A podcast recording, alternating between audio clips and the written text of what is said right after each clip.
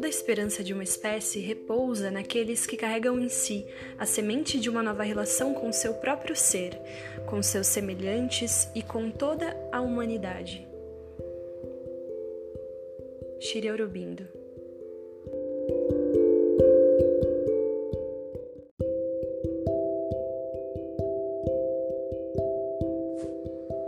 O ser humano sente uma eterna insatisfação, um sofrimento.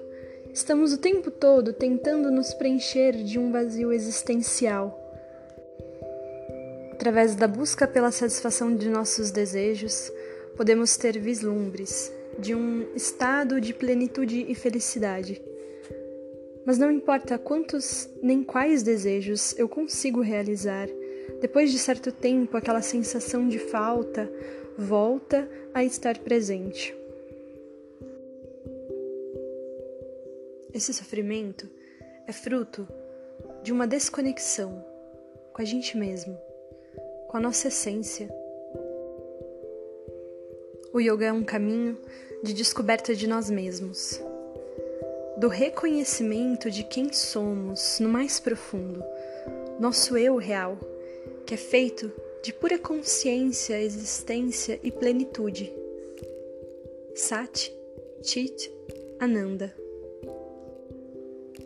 O autoconhecer verdadeiro é o reconhecimento de sua real natureza.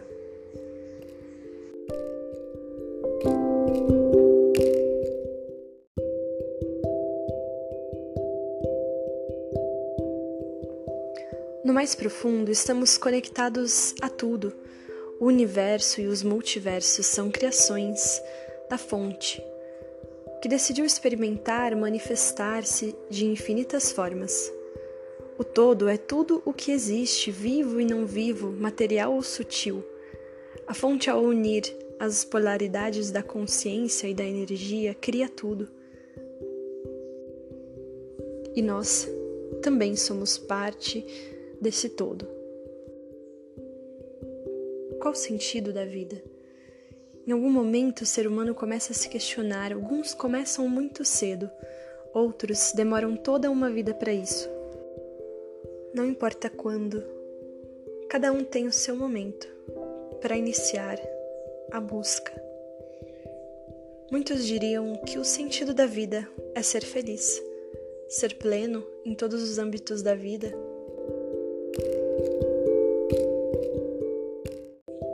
Porém, a maioria de nós aprendeu que a felicidade está atrelada a situações e coisas externas a nós.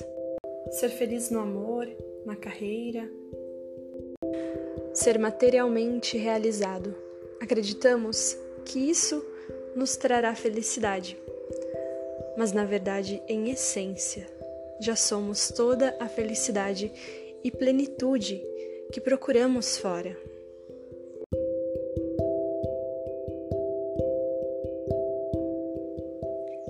Tal olharmos para a insatisfação e para o sofrimento de uma outra forma? Como um combustível que leva o nosso veículo para o caminho espiritual, único que pode trazer a verdadeira felicidade. Mas com o caminho espiritual, não digo que devemos largar as nossas vidas e morar em mosteiros ou retirados da sociedade em comunidades religiosas ou qualquer coisa do tipo, ou até mesmo nas montanhas e florestas ou dentro de cavernas, como existe em algumas práticas no Oriente.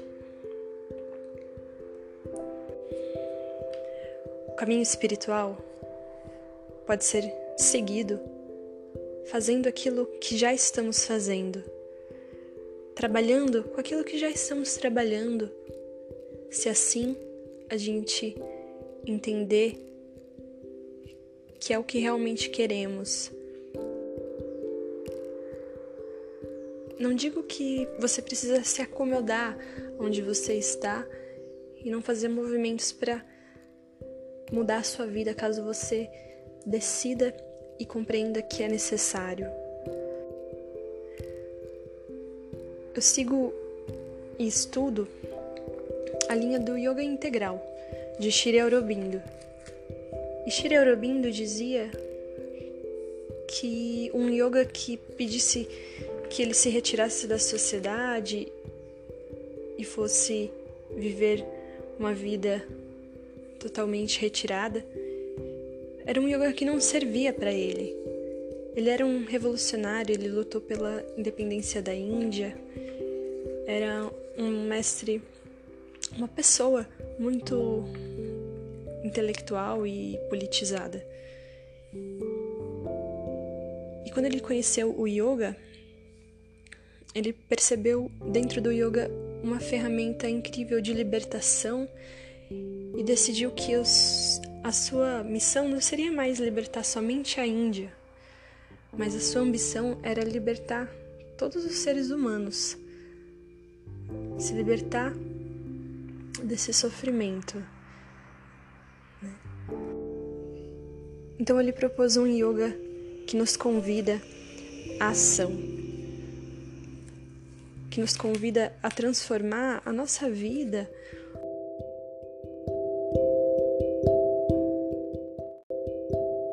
O nosso cotidiano na nossa prática de yoga. Não um yoga que está preocupado somente com a meditação ou somente com o Hatha Yoga, que está relacionado às posturas, né, essa prática física. Ou um yoga que está preocupado em alcançar o nirvana. Eu tenho um projeto de yoga ao ar livre e esses tempos um aluno me perguntou na aula, no final da aula, e a gente vai alcançar o nirvana? E eu achei engraçado. E, e eu falei isso para ele que o yoga que eu estudo, o meu mestre dizia que ele não está preocupado com alcançar o nirvana, mas sim transformar a vida aqui na Terra em uma vida mais feliz, com mais sentido, uma vida integral, onde eu não viva somente para satisfazer os meus desejos e as minhas vontades e me satisfazer somente individualmente, mas também uma vida que eu esteja integrada com a minha comunidade, com a minha sociedade, vivendo uma vida também integrada com a natureza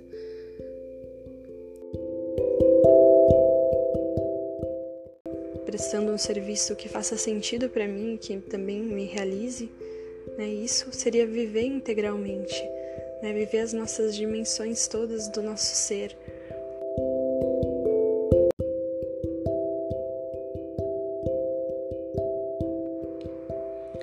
Praticar yoga é praticar a comunhão com o divino que habita em nós e a realidade suprema. Deus, universo, natureza, independente do nome que a gente dá para essa força. Eu acredito que é uma única energia. E yoga significa justamente a integração, a união com essa energia. É um estado de integração. Não somente quando estamos sobre um tapetinho, praticando os asanas ou meditações, mas sim 24 horas por dia, 7 dias na semana. O yoga é um caminho, uma escolha consciente na direção de nós mesmos. É descobrir a nossa real identidade.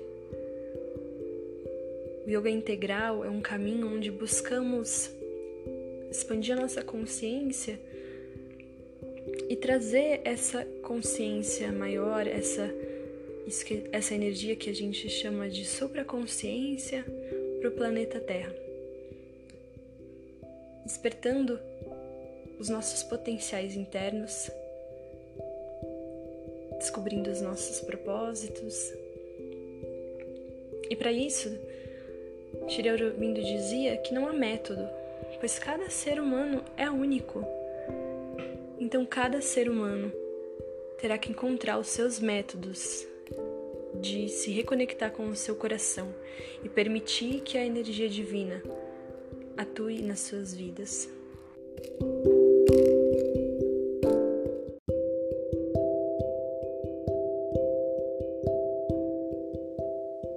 Essa transformação é de dentro para fora, começa no nível mais íntimo e vai se exteriorizando.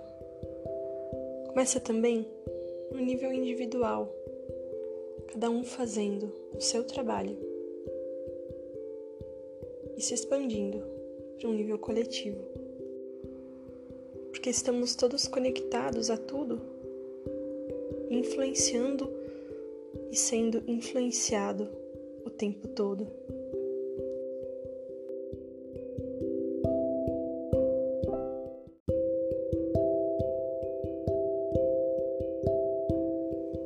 Shri Aurobindo dizia que a iluminação ou a libertação não faz sentido em um nível apenas individual, mas que deve acontecer no nível coletivo.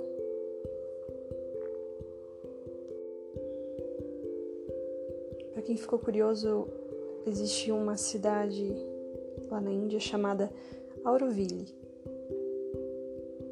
que foi criada e construída baseada em suas ideias. É uma comunidade autossustentável, onde moram pessoas de vários países, maioria indianos, e lá eles produzem seu sustento e tem uma economia que não é baseada no dinheiro, bem interessante de pesquisar. Quem sabe seja um modelo, um protótipo para uma nova sociedade.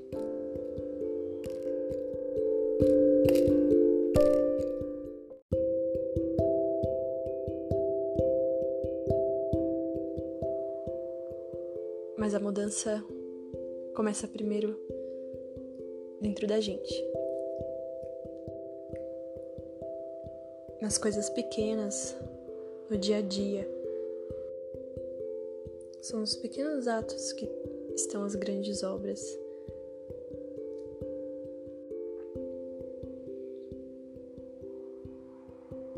Então, para finalizar, eu gostaria de propor uma prática de um minuto. Um minuto para você trazer a sua presença e se conectar com a sua respiração. Encontre uma posição confortável, de preferência sentado ou deitado.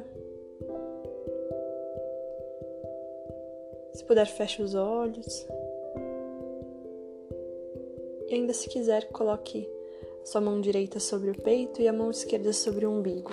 E vá começando a respirar, levando o ar primeiro para o abdômen depois para as costelas e por último enchendo o peito.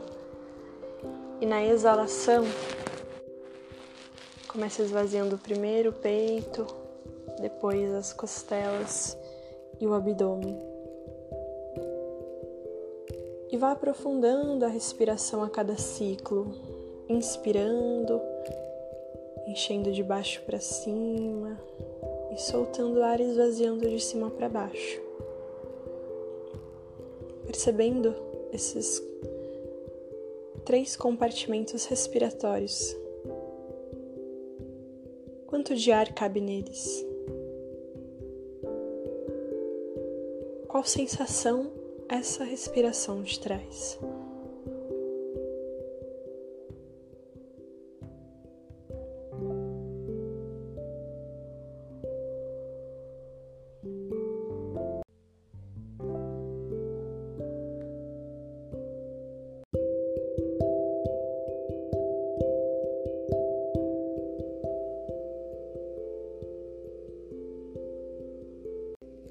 E aos pouquinhos vai retornando, percebendo o corpo, percebendo também como você está se sentindo e agradecendo por poder respirar, por poder tomar consciência da respiração. Se você gostou desse áudio, compartilhe com aqueles que você sente que também podem se beneficiar dessa reflexão e dessa prática. Eu agradeço. Até a próxima.